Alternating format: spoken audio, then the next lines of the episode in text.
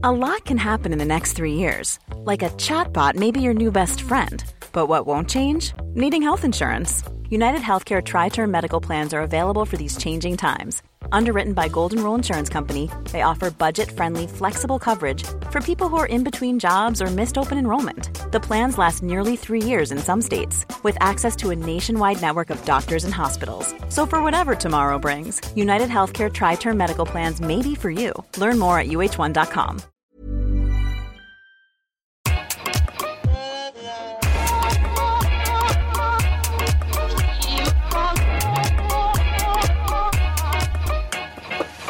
Bonjour Okaya. Bonjour Grace. Bienvenue dans cette nouvelle saison de Kif Taras, le podcast qui saute à pieds joints dans les questions raciales. Ici, on parle d'arabe, euh, toujours, hein, Grace, on est d'accord. hein, on parle d'arabe, d'asiatique, de blanc, de rome, de noir, et tout ça toujours sans complexe. Donc euh, c'est top de continuer euh, à parler avec toi sur ce thème épineux et nécessaire C'est réciproque. des questions raciales en France. Merci.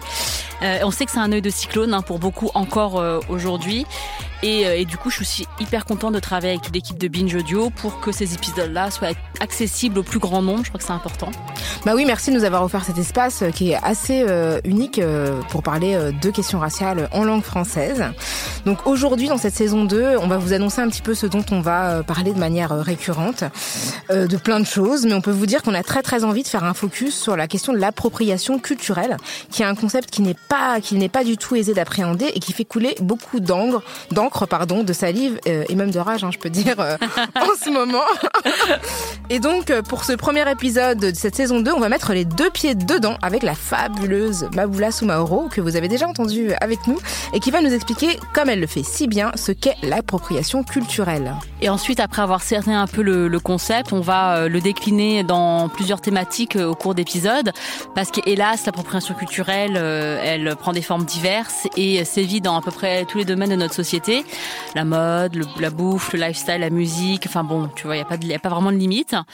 Et euh, parallèlement à ça, on va vous proposer des euh, dans Kif Taras, des tutos hein, pour euh, lutter efficacement au quotidien euh, contre le racisme et que le racisme devienne enfin extraordinaire comme il se doit, aux côtés d'épisodes plus intimes qu'on a appelé un peu des kiftaras entre nous pour qu'on partage nos expériences personnelles.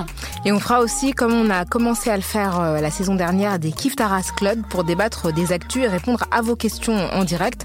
On aime beaucoup ce format euh, qui nous permet de communiquer euh, avec vous de manière immédiate ou aussi en différé parce que, parce que vous pouvez poser vos questions à l'avance sur nos réseaux.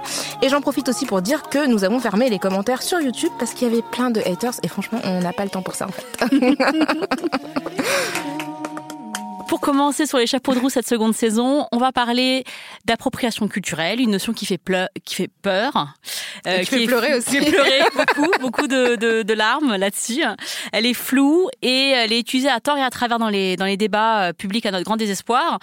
Donc euh, moi, je, je dirais que si le racisme, c'est un peu le hard power de la, de la domination des uns sur les autres, l'appropriation, c'est le soft power. C'est-à-dire que c'est vachement plus euh, insidieux, plus sournois et presque des fois euh, euh, invisible tellement euh, on a l'habitude d'être dedans et évidemment totalement complémentaire avec le premier pour soustraire encore plus la dignité des personnes et leurs ressources. hein, que, voilà. Et donc nous avons le plaisir d'avoir notre cher Maboula Soumaoro. Oui, donc tu as accepté de nous livrer euh, ton expertise. Salut Maboula. Salut Rokaya, Salut. salut, Grace. Avec sa Merci voix, de euh, m'inviter euh, à nouveau. sa Je suis très grave. contente Elle a une voix de ouf. et- et très fière de, de participer à cette deuxième saison euh, de Kif Taras. Merci, merci Vous beaucoup. n'avez tu pas viens pensé tout- à changer de, de nom Non, Kiffe kiffe ton ethnie, kiffe ton communautarisme, kiffe ton identité, kiffe ton indigénisme, kiffe ton racialisme. kiffe ta Ça, c'est les, non-francité, c'est les spin-offs, tu vois. C'est ça. kiffe ta laïcité. Ça fait rêver. Euh, alors, c'est la deuxième fois que tu acceptes. Je suis pas contre la laïcité, hein, je veux que les choses soient claires. Ouais. Moi non plus. Est-ce qu'il faut le dire à l'antenne? Moi non plus. Je ne suis pas Je me contre. désolidarise pas de ces, de ces termes. Alors, c'est la deuxième fois que tu viens, euh, Maboula. Euh, merci beaucoup d'être notre invitée. Tu es chercheuse universitaire, maîtresse de conférence à l'université de Tours, docteur en civilisation du monde anglophone. Donc, tu es civilisationniste, c'est comme ça qu'on appelle euh, ton activité universitaire.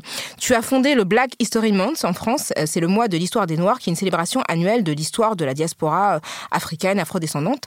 Et tu nous prépares, tu nous concoctes un livre, enfin, qui sort très prochainement et qui aura pour titre et sous-titre Le triangle et l'hexagone, réflexion sur une, identité noire et qui paraît aux éditions à la découverte. Est-ce que tu as une date de parution? Oui, c'est la première semaine de février. Ça sera pour mon anniversaire. Très bien. Et pour le Black History Month américain aussi Exactement, c'est pour le monde entier. Ah. Donc oui, le triangle et, l'hexagone, je suis très très contente, très impatiente et on va parler de, de race dans tout ça et d'identité noire. Et ça va faire beaucoup de débats, j'imagine, puisque les débats ont déjà commencé et, sont, font rage. Et tu viendras nous en parler ici, j'espère Mais avec plaisir, si vous m'invitez une troisième fois, je viendrai. Bien sûr. Euh, reviendrai avec grand plaisir. Alors, tu t'es déjà prêté dans Kif Taras à notre petit rituel. On te demande euh, si tu te situes et euh, sur le sur, sur l'échiquier racial. Et tu nous as déjà fait part, j'ai fait un petit copier-coller, hein, de ta fierté d'être une femme noire. Est-ce que ça a changé depuis ah, Maintenant, j'ai peur. non, non, rien n'a changé. Euh, ma fierté d'être une femme noire, peut-être qu'il faudrait que j'explicite. Euh, j'aurais été une femme euh, d'une autre couleur, j'aurais été fière aussi. je suis moi-même, donc je n'ai pas d'autre choix que d'être fière de moi-même. Euh, mais surtout, comme euh, je m'inclus dans cette catégorie noire qui est une catégorie qui a été euh, construite par l'histoire et qui a été construite de manière à être vraiment violemment même infériorisée, peut-être que là, le terme de fierté prend tout son sens. c'est comme si si tu dis je suis fier d'être noir, c'est comme si tu disais je suis fier d'être pauvre, je suis fier d'être, je sais pas, homosexuel, je suis fier d'être, enfin toutes ces, ces identités qui ne sont pas des identités de gagnants ou de dominant.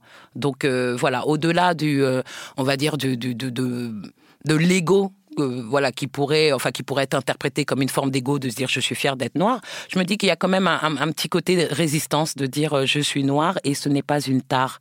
Justement, c'est un peu ce que euh, quand on utilise donc c'est le N-word aux États-Unis ou enfin le terme nigga, puisqu'en France on en a un affaire de, de cette euh, comment dire de cette euh, prise de pincette.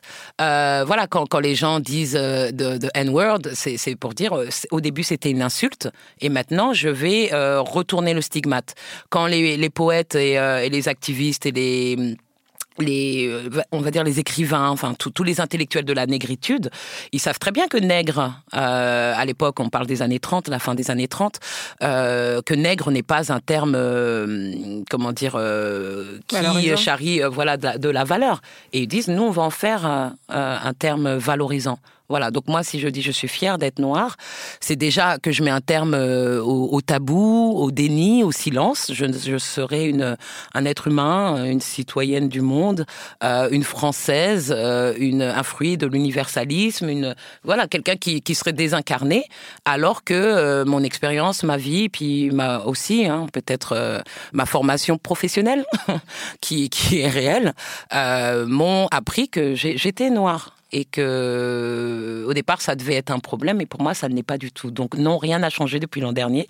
Je suis toujours une femme noire euh, et je suis plein d'autres choses aussi. Je pourrais dire que euh, je suis également euh, française et ivoirienne. Je pourrais dire que je suis djoula. Je pourrais dire que je suis que je suis je sais pas musulmane. Je pourrais dire que enfin il y a plein de choses. je sais pas que j'aime les pâtes. Enfin voilà, on, pourrait dire plein de choses.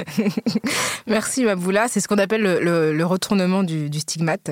Et avant de demander à Maboula une définition de l'appropriation culturelle. Je voudrais déjà, pour dissiper tous les, tous les malentendus que j'ai déjà lus et, vus, faire un récap de tout ce que l'appropriation culturelle n'est pas. déjà, comme ça, on peut être sûr qu'on part sur des bonnes bases.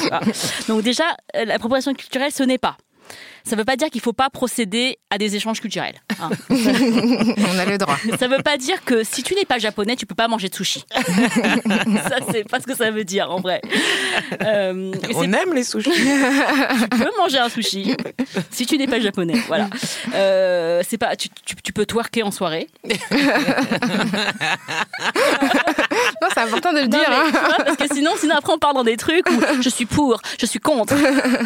Mais je suis pas d'accord, grâce parce que que les gens twerk déjà, donc je comprends même pas pourquoi il faut. Les gens twerk, pourquoi ils pleurent? Mm. C'est ça. Je comprends pas. Tu sais, comme si. Euh, non, mais je vois ce que tu es en train de faire. Mais les gens mangent déjà des sushis, twerk. Enfin, alors qu'est-ce qu'ils veulent? Eh ben, il veut aussi euh, faire les sushis et te les vendre, tu vois. Ah. Ah. Et, leur et les rebaptiser en faisant comme s'ils les avaient inventés. ça, c'est un autre délire. Ce sont eux les maîtres du sushi authentique. Exactement. ils, ont, sublimé la recette du sushi. Exactement. Elle est meilleure que l'original. Ils l'ont amélioré. Et d'ailleurs, le sushi, pour qu'il soit vrai, il ne faut plus qu'il soit japonais. voilà. En fait, c'est ça l'appropriation culturelle. Merci beaucoup, C'est un parfait résumé, merci. Mais euh, voilà, donc, euh, et, ce n'est pas non plus, euh, dès, qu'on lit des choses, c'est l'hypersensibilité des gens, la censure. Alors, on va parler de ça après, mais vraiment la censure, on peut plus rien dire, on peut plus rien faire. Du coup, l'appropriation culturelle, c'est ces notions qui remuent tout ça. toutes ces toutes ces choses sont sont, sont, sont complètement mélangées et voilà. Donc, euh, dis-nous, s'il te plaît, Maboula. Mais alors moi j'ai une question. Est-ce que, on peut demander aux blancs qui ont des dreads pourquoi ils font ça? C'est-à-dire que non mais je me désolidarise de cette déclaration. J'ai assez de problèmes comme ça. On peut poser la question. Non mais moi je vais revenir sur ça. Je vais revenir sur ça au, titre ma légitimité sera à ma thèse de doctorat. Exactement, c'est pour ça que je pose la question. Elle n'est pas seulement esthétique. Notamment sur le rastafarisme. Ah ouais, ok. Alors, moi, alors c'est une question piège pour moi. Euh, merci encore pour cette invitation, mais c'est une question piège parce que je me sens pas spécialiste euh, de cette question de l'appropriation culturelle et c'est vrai que parfois je suis assez euh, excédée de, de, de, débats que je trouve polluants. Euh, voilà, j'ai l'impression que euh, évidemment il est important d'en parler, mais que d'un autre côté on en parle et toujours de manière légère et, et voilà, et je me sens pas, on va dire, la plus légitime à parler scientifiquement de la question de l'appropriation culturelle. Mais en ayant réfléchi à votre thématique euh, d'aujourd'hui, je me suis dit que tout simplement, que à mes yeux, l'appropriation culturelle, c'était une, c'est une escroquerie en fait. C'est une escroquerie. La question de l'appropriation culturelle, à mes yeux, pose euh, une autre question qui est celle de l'égalité et enfin deux questions même l'égalité et l'inégalité dans les échanges. Les échanges ont lieu, les échanges ont cours, évidemment les échanges culturels là c'est c'est deux dont on parle actuellement, mais c'est sur quel terme euh, se font ces échanges.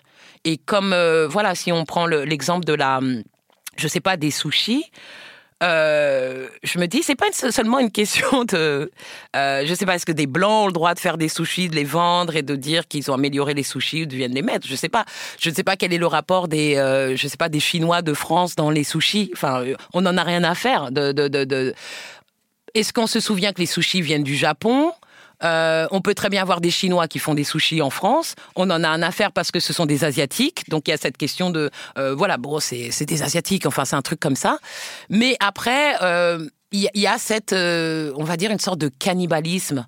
Il y a, cette, cette on peut trouver des, des synonymes à l'appropriation. Il y a cette, on prend on prend, on transforme et on dit que, prédation hmm. et on dit que, que c'est nous. C'est pour moi c'est un peu c'est du colonialisme. C'est hmm, hmm. exactement ça le, le, colonialisme. J'arrive chez toi, je dis que je suis chez moi et euh, je renomme les choses, je les transforme et euh, je les améliore. Il y a toujours cette question d'amélioration. Euh, on pourrait parler, je sais pas, de la mode du wax en ce moment, mais qui, est plus compliquée qu'elle ne paraît parce que le wax en lui-même était déjà euh, fabriqué en Europe. voilà, qu'il y a, il y a des, des motifs et des tissus, des fabrications de tissus plus traditionnellement africains qui ont disparu. Euh, ou qui tendent à disparaître euh, à cause de la domination du wax. Mais d'un autre côté, il y a eu l'appropriation du wax par les Africains eux-mêmes, qui fait que quand maintenant il y a des gens euh, non africains qui se réapproprient, enfin, c'est, cette histoire d'échange, elle est, elle, elle, est compliquée parce que les échanges entre êtres humains et entre sociétés sont permanents. Mais je pense que la question fondamentale, c'est la question de l'égalité et, de l'inégalité. Et la question du rapport de force aussi, c'est-à-dire qui, qui, est où, c'est-à-dire que quand tu échanges avec quelqu'un qui n'a pas, qui ne dispose pas du même pouvoir que toi, oui tu sais que c'est pas un vrai échange en fait, c'est que tu es en capacité de prendre et d'imposer alors que l'autre ne peut qu'accepter les termes d'un contrat qui n'est pas Exactement. égalitaire. Et, toi-même, tu vas faire euh, fructifier, euh, comment dire, cet, cet apport euh, culturel qui t'a été fait dans des conditions plus ou moins, enfin, discutables. Mhm. Mais par exemple, si on parle de la musique, par exemple aux États-Unis, c'est un grand, c'est un grand débat. la question de l'appropriation culturelle, le blues, Elvis, voilà, voilà, qui, qui bénéficient de gloire, qui bénéficient d'exposition, qui, qui bénéficient, euh, je sais pas moi, de conséquences euh, financières. Ça aussi, c'est une vraie question. Et de victoire de la musique. Et de victoire de la eh musique, enfin, bah qui fait preuve d'ouverture d'esprit incroyable et qui s'est intéressé aux cultures du monde, ce qu'on a appelé les cultures du monde. Et puis d'un autre côté, les gens qui sont, euh, qui seraient coincés dans leur communauté et, et qui seraient euh, trop étroits d'esprit. Enfin, alors que justement, parfois la, la, la, beauté ou ce qui a été apprécié, euh, je sais pas, dans les musiques, euh, dans les tissus, c'est l'ancrage dans cette communauté. La, la, la, la, la, l'adoration qu'on a pour, euh, pour les musiques afro-américaines, elles sont intimement liées à la puissance de, de, ces musiques. Et, la puissance et cette beauté de ces musiques, elle est intimement liée à la condition des afro-américains. Et là, ce, n'est plus drôle. On repart dans l'esclavage, on repart dans la ségrégation, dans la violence. Et c'est ça qui a produit ce chant, ce son, cette musique, cette manière de s'exprimer. Donc quand on, reprend tout ça en, le, en, le dissociant de ce des, conditions qui ont permis de le créer, qu'est-ce qu'on fait, qu'est-ce qu'on exploite?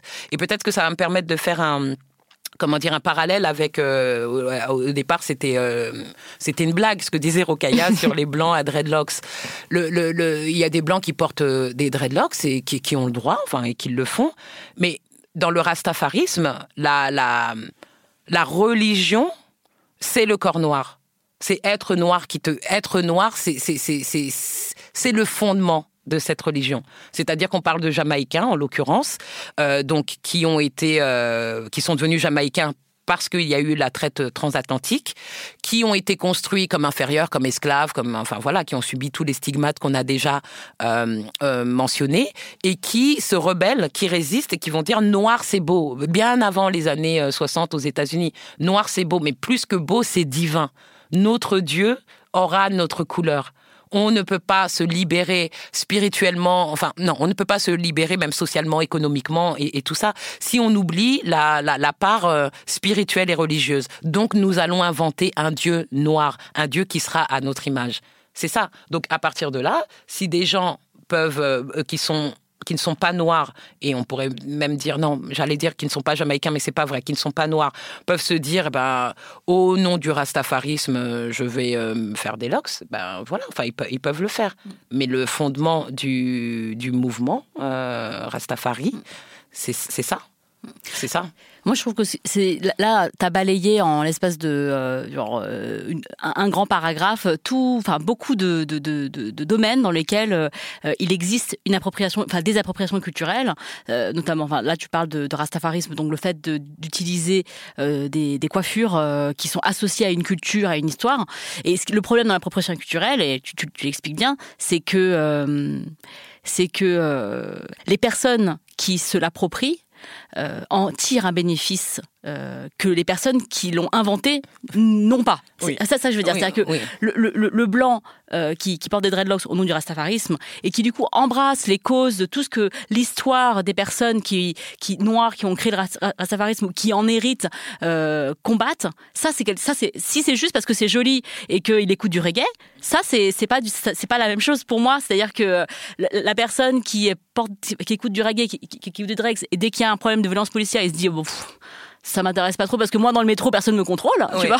c'est pas la même chose mais, que, mais, mais, c'est ça parce qu'il y a, y a ce côté un peu bon là on a on, on s'est lancé dans le dans le mouvement Rasta et euh, il y, y, a plein de gens euh, qui sont devenus Rasta et qui croient et qui qui, qui s'allient euh, à ces causes et donc ça c'est c'est une autre question. Mais dans ce que tu dis c'est vrai que tu as raison grâce il y a il y a pour moi c'est la question de la dissociation on peut pas se dire j'écoute du reggae et c'est cool et je suis fan de Bob Marley et il a, euh, je sais pas, fait la promotion d'une sorte d'universalisme noir, blanc, ça ne compte pas. Et d'ailleurs lui-même était métis. Non, oui, il était métis, mais il a vécu avec les noirs. Enfin, c'est, il n'a pas été élevé dans sa famille blanche. Euh, il a été élevé avec des noirs et, la culture qu'il a mise en avant, c'est une culture noire euh, jamaïcaine. Et donc euh, voilà, l'exemple de Bob Marley, c'est vraiment le plus pratique parce que c'est le plus connu. Mais le groupe, c'était Bob Marley The Wailers. Au début, Bob Marley and the Wailing Wailers. et c'est, ça veut dire ce que ça veut dire. Ça veut dire ce que ça veut dire. Enfin, c'est Bob Marley et les, ceux qui, qui, qui, qui, qui font, euh, en tout cas, qui imitent les lamentations. C'est, to wail, c'est se lamenter. C'est soit le bruit d'une sirène ou soit pour un être humain, c'est se lamenter. Donc, on, on se lamente de quoi? Donc il y a quelque chose d'un peu malsain. De, de, de... C'est comme si cette, cette, cette douleur, cette douleur euh, originelle, a produit une beauté telle qui est intimement liée à cette douleur et, et dont on fait fi. Et à un moment, Bob Marley, c'est cool. Ah, c'est super. Il chante comme si, il danse comme ça, il est coiffé comme ça, alors que ce chant, cette danse, cette coiffure veulent, enfin, signifient des choses qui, qui sont beaucoup moins fun. Donc, est-ce que, est-ce que, est-ce qu'on a envie d'être esclave? Est-ce qu'on qu'on a envie d'être, euh, je sais pas, euh, malheureux? Est-ce qu'on a envie d'être séparé par sa famille? Est-ce qu'on a envie d'être exploité? Est-ce qu'on a envie d'être ségrégué Est-ce qu'on a envie d'être fouetté? Est-ce parce que c'est ça qui a donné, ce sont tous ces éléments qui ont donné, on va dire, la couleur à, ces productions culturelles euh, ou leur ou leur son, leur teneur. Donc c'est les gens peuvent faire ce qu'ils veulent. On demande juste à ce qu'ils réfléchissent un peu. Non seulement qu'ils réfléchissent et qu'ils écoutent. S'il y a d'autres personnes en face qui leur disent attention, et pas seulement dans une question de de policer. C'est pas seulement de faire la police. Tu as le droit à pas. C'est pas seulement ça. Ne serait-ce que si on est tous des êtres humains, être à l'écoute, avoir cette sensibilité. Et de quoi on me parle?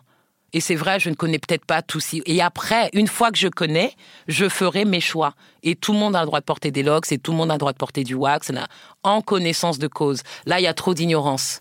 Bah, c'est le côté un peu supermarché, quoi, où tout le monde. Enfin, il y a des gens qui sont en position de se permettre de piocher un peu dans, toutes les cultures sans avoir à se préoccuper de leur provenance et de leur signification, qu'elle soit spirituelle, qu'elle soit historique, etc. C'est juste de se dire, bah oui, on a le droit, évidemment, de, de, de s'exprimer culturellement comme on le veut, mais que, que, si on a le luxe de pouvoir ignorer d'où ça vient, qu'on ait au moins la décence d'essayer de, questionner ce luxe. La décence et en plus de comprendre. Bah, parce que là, pour revenir au, wax aussi, c'est facile et c'est, enfin, je connais bien le wax, j'ai grandi dedans.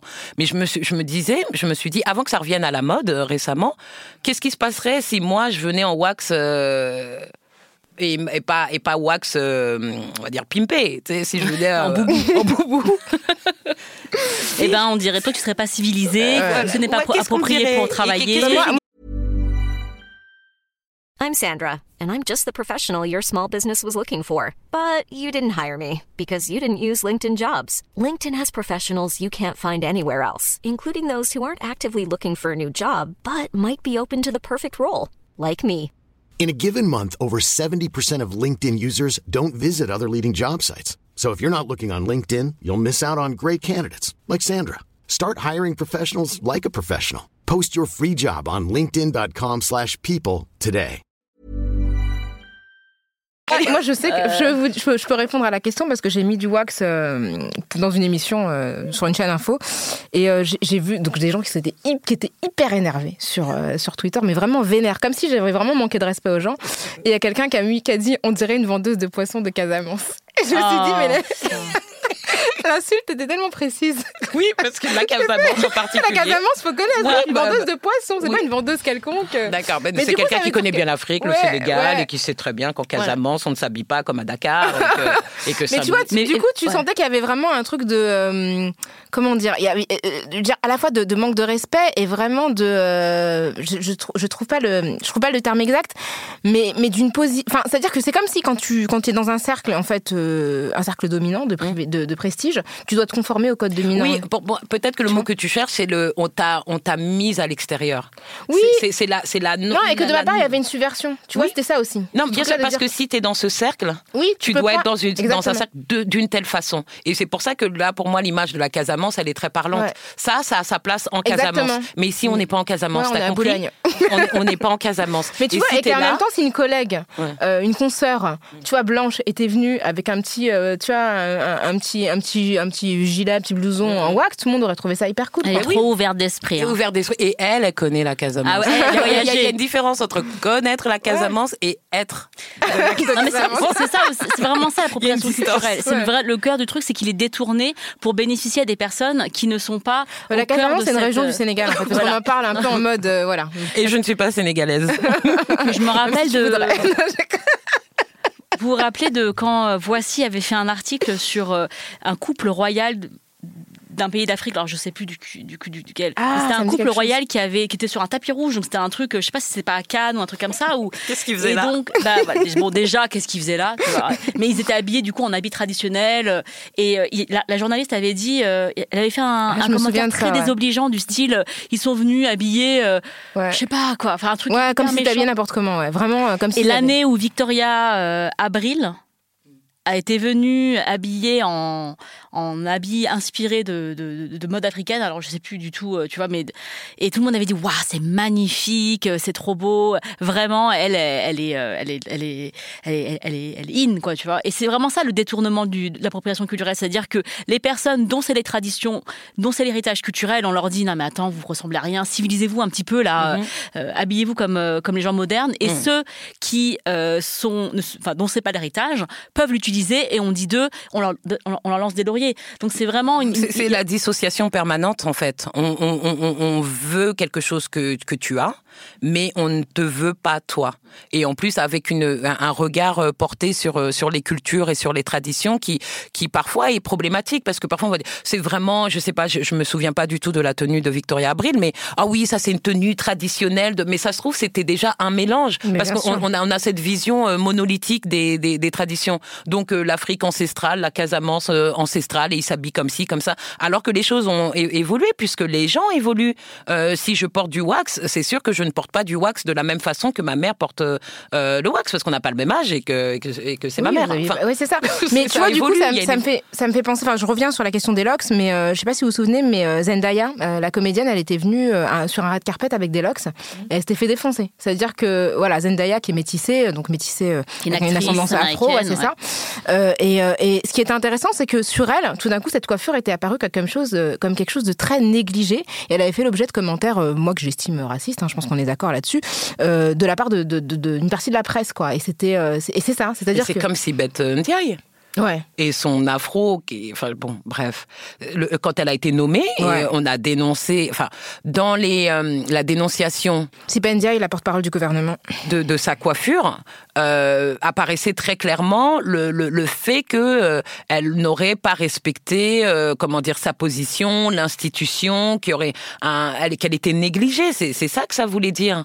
Alors que ces mêmes coiffures sur des personnes blanches ou, ou en tout cas non noires, parce que blanche, je suis pas sûre que ce soit que limité aux, aux personnes blanches, parce que euh, type Kylie Jenner, euh, tout de suite c'est waouh, vous vous rappelez, bah, il y, a- il y a toute forme les, euh, d'appropriation chez les Chez, chez les, ouais, euh, chez les Kardashian, Kardashian, c'est une ouais. spécialité familiale. La famille Kardashian, les baby, les baby, euh, Les baby hair, ouais. baby hair, euh, bon donc les, les tresses, Les euh, cornes roses aussi. les- En fait, c'est- en fait, ce que moi, ce que j'ai trouvé fou dans la famille Kardashian, je crois qu'on en a déjà parlé ici sur, dans Taras, je sais plus, mais c'est quand Kim Kardashian a fait ses cornes roses, donc ses tresses, euh, des tresses plaquées, et qu'elle a carrément fait des tutos YouTube pour expliquer aux gens comment on faisait des tresses plaquées. Et je me dis, mais attends, c'est un savoir ancestral qui vient euh, du, des afro-descendants, et que tu te dis qu'en fait, pour un savoir équivalent, t'as des personnes qui vont être sanctionnées. C'est-à-dire que en France, qui vont pas avoir de travail parce que euh, bah, les coiffeuses afro, en fait, leur compétence n'est pas reconnue par le diplôme qui, euh, qui est délivré. euh, Le, le diplôme universel. le CAP, ouais, c'est ça.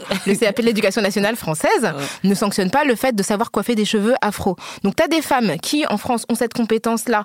Euh, certaines sont sans papier, exploitées dans les châteaux, dans les, dans les, notamment les salons de coiffure de château d'eau, etc. Donc, elles sont complètement stigmatisées par ce savoir. Et Kim Kardashian a fait de la thune sur ça, en, en plus en renommant la coiffure par son nom et en faisant comme si elle l'avait inventée. Et c'est ça l'appropriation, c'est vraiment la captation d'un, le fait de, de ne pas reconnaître euh, l'endroit où on a, on a, on a La source. c'est ça, la source de son savoir et le fait de, de, de, de, de générer des revenus. Enfin, C'est une escroquerie. Exactement. Et Oui. c'est vraiment. escroquerie. Et comme tu dis, tout ça, Maboula, on, on fait ce qu'on veut, mais moi, du coup, comme je fais ce que je veux, je m'interdis pas de porter du wax. Mais si je portais du wax, j'irais pas l'acheter chez, Zara, tu vois. J'irais l'acheter chez une femme ou un homme qui fait quelque chose que j'estime a une a une connexion avec cet héritage euh, historique, culturel, etc. Qui, Économique. qui- qui- économique qui est passé parce que euh, parce que euh, là on parlait tout à l'heure de déjà de cu- enfin, des sushis et de la cuisine japonaise et je pense que c'est un très bon exemple je pense de contre enfin parce que non, pour moi l'appropriation culturelle est complètement indissociable de la domination tu l'as dit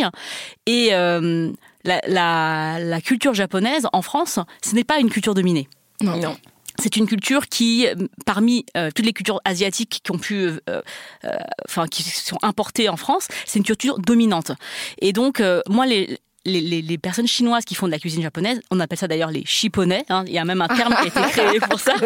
Euh, pour moi, c'est pas de l'appropriation culturelle, parce que il n'y a pas de question de domination. Les, les, Japonais n'ont pas été étriqués de leur savoir-faire par les Chinois. Mhm. Les Chinois font des sushis à 10 balles. Ça manger un, un, menu de sushi à 10 balles, tu peux être sûr que c'est un, un, Chinois qui l'a fait, hein, parce que le, ça n'a pas empêché les Japonais en France aujourd'hui encore de vendre des menus à 200 balles, parce que c'est leur culture, parce que c'est leur savoir-faire, et que évidemment, c'est à eux que reviennent les lauriers de cette culture. Et je trouve ça tout à fait normal euh, que, que, ce soit le cas. Mm et, et, que du coup, euh, les, Chinois qui le font parce que c'est à la mode, parce qu'ils bénéficient d'une mode, d'une trend, et eh ben qu'ils le fassent pour survivre. Et demain, si c'est le taille qui sera à la mode, ils feront du taille. Et puis euh, voilà. Mais ce que je veux dire, c'est qu'il faut rendre aux, euh, aux, gens. Donc si je veux manger des sushis, je peux aussi manger, enfin manger le choix.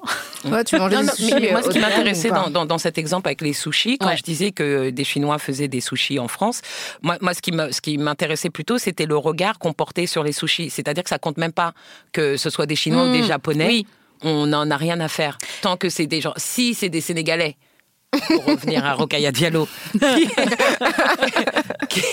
qui, font des euh, comment dire des sushis, on va dire ouais, il se passe quelque chose.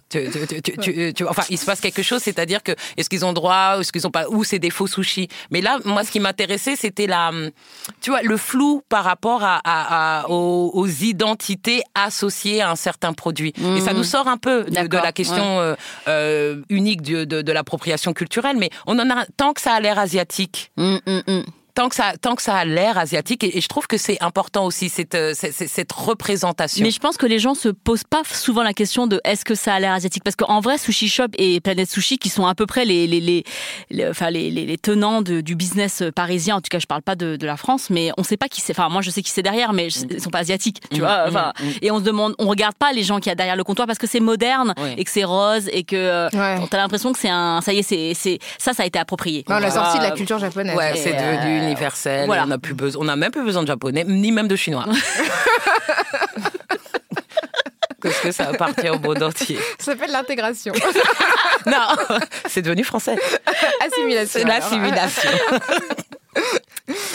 Mais du coup, du coup, c'est intéressant parce que du coup, tu évoques les, les thématiques qu'on va explorer euh, de manière euh, enfin plus attentive dans mm. chaque dans, dans, plusieurs émissions qui vont revenir euh, au, cours de l'année. T'avais euh, Grâce, t'avais relevé un, une tribune qu'avait faite Maboula dans, dans Libération. Oui, tout à fait, absolument. Alors tu avais fait une tribune Enfin, c'est pas une c'est une interview que tu as ah, faite, Maboula, dans euh, dans Libé. Euh, tous coupables d'appropriation culturelle. C'est un article et tu dis en tout cas, c'était propos qui sont rapportés pour Maboula Soumaoro. Le métissage doit se faire sur la base de l'égalité. L'emprunt sans gêne, sans compréhension et sans compensation est indécent. Donc, le moins que ces créateurs puissent faire, c'est d'accepter la critique et arrêter de faire comme si l'art était déconnecté des enjeux de société. C'était à propos des créateurs accusés d'appropriation culturelle et plus précisément sur le créateur d'Exhibit B euh, une installation artistique rappelant euh, les os humains par Brett Bailey, un créateur sud-africain blanc. Donc, euh, je pense que c'est encore d'actualité, ça. Ouais, non, et puis je pense que j'assume parce que c'est trop facile euh, de. On a, on, a, on a cité plein d'exemples euh, précédemment, mais c'est trop facile de dire euh, euh, je prends tel élément de telle culture et qui, une culture qui est trad traditionnellement dévalorisée. Et tout d'un coup, puisque je porte mon regard et donc le, le monde doit être interrogé. Quel est ce regard? Donc un certain regard va élever cette culture en œuvre d'art euh, célébrée alors que des gens qui pratiquent euh, cette culture au quotidien sont euh, marginalisés, enfin stigmatisés. C'est ça la question. Et d'un coup d'un seul, on va, on va, euh, comment dire, organiser donc même pour la haute couture des défilés de mode dans des lieux prestigieux et on va être couvert par la presse et que qu'est-ce que c'est, c'est magnifique. Et au quotidien, ce n'est pas magnifique. Qu'est-ce que qu'est-ce que c'est que cette dichotomie? Qu'est-ce que c'est que cette opposition, comment dire, incessante? Et qui, qui, oui, et encore une fois, qui la question, c'est celle du bénéfice. Voilà, qui en bénéficie? En fait, ce que je trouve intéressant dans ce que tu dis, c'est qu'on ne se pose pas forcément la question à l'envers, c'est-à-dire qu'on a aussi des domaines culturels qui sont considérés comme étant euh, le cœur de la culture dominante et comme étant euh, sa, son incarnation la plus prestigieuse. Et la question que j'ai envie de poser, enfin j'aimerais bien avoir votre regard là-dessus, c'est euh, est-ce que, est -ce que les gens qui sont, enfin, qui sont minoritaires peuvent être reconnus dans tout ce qui euh, représente en fait ce qu'il y a de plus euh, symbolique de la culture dominante. Tu vois, quand je pense, euh, je sais pas, je pense à l'opéra, Mm. je pense au fait de parler latin, tu vois, des choses comme ça. Je pense notamment à, je sais que j'ai une, une cousine en fait qui est qui est prof de latin, euh, de lettres classiques et qui est prof de latin notamment, et elle est en, elle est, elle est en dehors de Paris, et, et les parents, quand ils ont, ma, ma cousine est noire, hein, euh, et enfin c'est pas le cas de tous mes cousins, mais elle, elle est noire, et, et elle a, elle a, euh, et tu vois, les parents, ils ont un peu halluciné, tu vois, quand ils l'ont vue, ils se sont dit, mais euh, Qu'est-ce qu'elle va leur apprendre, quoi. Tu vois, et du coup, il y, a- il y a quelques parents, en fait, qui lui ont posé des questions, c'est comme si, en fait, on- on l'appropriation culturelle pouvait marcher dans un sens, mais que dans l'autre, à partir du moment, même en étant français, quand tu quand tu portes euh, ce qui est considéré comme le cœur de la culture classique légitime, on peut tu peux tu peux jamais considérer comme étant parfaitement compétent. Non, je, je vois vois ce que tu veux dire, mais c'est pour moi, c'est ça fait encore euh, c'est une, une- une énième preuve d'ignorance parce que déjà, ça, ça- pour moi, ça dévoile la, la, la, la, la vision et la compréhension hyper racialisée de notre société. De se dire qu'une prof de latin, et justement, puisqu'elle maîtrise le cœur de la culture classique, que l'on considère comme blanche. Alors que si tu étudies euh, le- le- le- les empires euh, gréco-romains, bah, il y avait déjà des noirs à l'époque. Donc, euh, il y avait des gens qui parlaient latin euh, à l'époque, ou grec. Enfin, je veux dire, la, Méditerranée était en, en, liaison constante avec, avec l'Afrique. Enfin, c'est- Donc, ça veut dire que dans notre vision du passé, euh, enfin, dans la vision de certaines personnes du passé, cette vision, elle est déjà blanche. Elle est blanchie même. Elle est, euh, Ouais. voilà, elle est blanche, enfin, elle est blanchie. Elle est, elle est comprise comme, euh, voilà. Mais c'est- de l'ignorance. C'est de l'ignorance. Et, et après. je sais que grâce, euh, je- tu, tu vas ajouter quelque chose, mais juste pour si on n'a pas le temps, on n'a pas parlé euh, de la des musées, par exemple. Enfin, ça, en termes d'appropriation culturelle. Ah oui. c'est massif. Je pense qu'on peut parler de, vol. non, mais ce que je veux dire, c'est qu'au-delà, les gens peuvent chipoter sur la façon dont ont été acquises les œuvres qui sont exposées. En tout cas, que serait, qu'est-ce que le Louvre, euh, dans son prestige, euh, dans, dans- dans sa richesse, dans sa puissance, sans la présence de ses œuvres?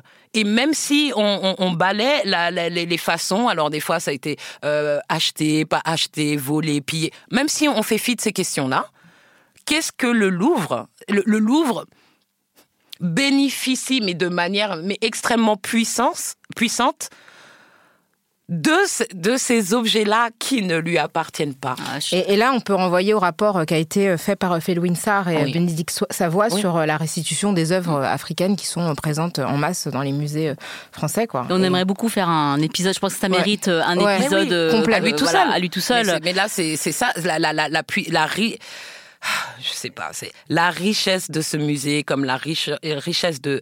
Sur quoi dépendent les richesses de ces musées ou de ces pays ou de, de quoi dépendent Et même, même dans notre quotidien, c'est-à-dire que tu dis que seraient les musées français, moi j'ai envie de dire que serait le petit déjeuner français sans euh, la captation de biens qui ont été acquis dans les. Dans, enfin, en tout cas, de, de oui, de, d'épices, de nourriture qui ont été acquis dans le cadre colonial. Eh Parce ben, qu'en tu fait, mangerais du rutabaga. Il y aurait pas de café, il y aurait pas de thé, il y aurait pas de chocolat chaud. Donc déjà là, en termes de boissons chaudes, ce serait mort. Non mais tu vois ce que je veux dire? Et du coup, c'est-à-dire, on a complètement intégré des choses qui sont le, qui sont, qui nous sont parvenues du fait euh, colonial et qui sont intégrées à des pratiques quotidiennes et qui sont, et c'est pas mal, c'est, ça fait partie de notre vie, mais c'est pas quelque chose qui, qui a toujours été dans- là, c'est ça. qui va dans un seul sens. Exactement. que Quand il vient dans le- l'enrichissement du patrimoine des des, des pays occidentaux qui sont euh, à l'œuvre dans cette colonisation, tout va bien. On parle d'échanges culturels et de et de euh, voilà de de de- de- d'ouverture euh, euh, d'esprit économique et, et culturel. Par contre, quand ça va dans l'autre sens, euh, alors- il n'y a pas que les épices qui viennent et qu'il y a des êtres humains et des corps qui viennent, là, c'est ah moins non, drôle. ah non, il faut s'arrêter aux frontières, monsieur. C'est pas possible. On peut, là, c'est la libre circulation des biens, des biens, mais pas des personnes. Ouais, par contre, ouais, les Français face, Mais- ça peut venir, il n'y a pas de problème. Donc il y aurait énormément de choses à dire euh, encore sur l'appropriation, mais je pense qu'il faut qu'on termine. Euh, et aussi, je voulais dire, Maboula, par- pour finir là-dessus, c'est que euh, comme quand on dénonce le racisme, lorsqu'on dénonce l'appropriation culturelle, on est toujours face aux mêmes arguments. La liberté de création, euh, la censure. On nous dit, ah, mais on peut plus rien faire, on peut plus rien dire, il faut Politiquement correct. Le politiquement correct. C'est-à-dire on, on se heurte encore et toujours aux mêmes arguments des personnes qui n'ont plus d'arguments, et puis sont à court là, parce que Ils tournent en boucle, là. et il y a une panique euh, vraiment assez générale culturelle. Là, je pense que c'est, c'est, c'est- je pense qu'il y a eu des siècles d'appropriation culturelle euh, hein, en toute En tranquillité. Au calme. Et donc là, du coup, ça s'agite parce qu'on se dit putain, c'est bon, ça y est, ils commencent à en parler. dans ils ont remarqué. Ouais. C'est la fin Ah d'un bon, monde. c'est à toi Mais tu me l'avais pas prêté? Pourtant, je l'avais découvert. Non, et, et- ouais. Et, et donc grâce, qu'est-ce que tu voulais C'était quoi le Qu'est-ce qu'on fait ou qu'est-ce qu'on dit ou comment On continue. On continuera. Mais- mais bah, qu'on fait, ouais. Non, qu'est-ce qu'on. bah, Pour moi, des- je trouve ça d'une arrogance. Le le- l'appel à la le, le politiquement correct, on ne peut plus rien dire, on ne peut plus rien faire. J'ai à chaque fois, je- moi, je suis la première étonnée. Je me dis, mais d'où où où, est-ce que vous êtes freiné dans dans quoi Bah, surtout quand tu dis à la- quand tu dis on peut plus rien dire à la télé. Voilà.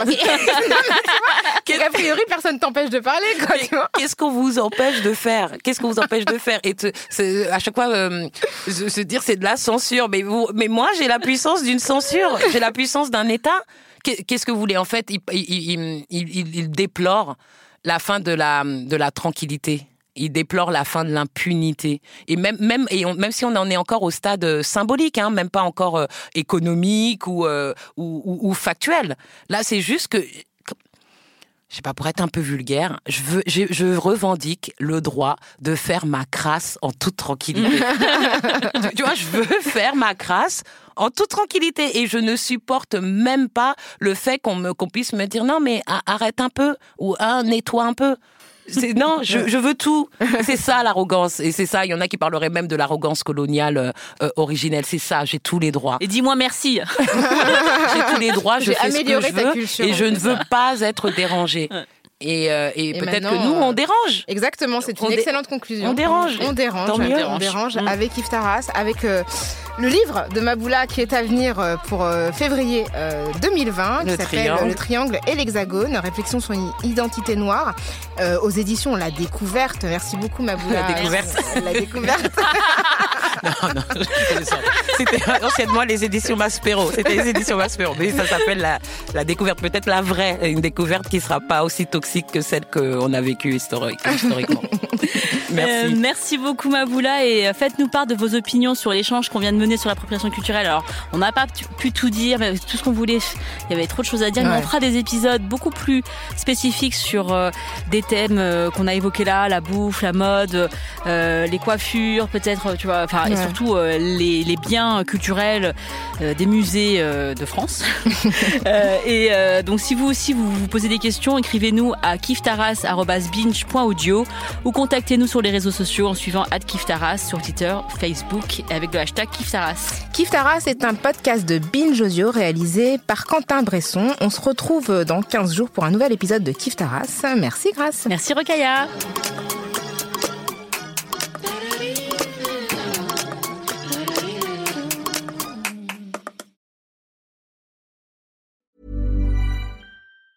Even on a budget, quality is non-negotiable. That's why Quince is the place to score high-end essentials at 50 to 80% less than similar brands. Get your hands on buttery soft cashmere sweaters from just 60 bucks, Italian leather jackets, and so much more.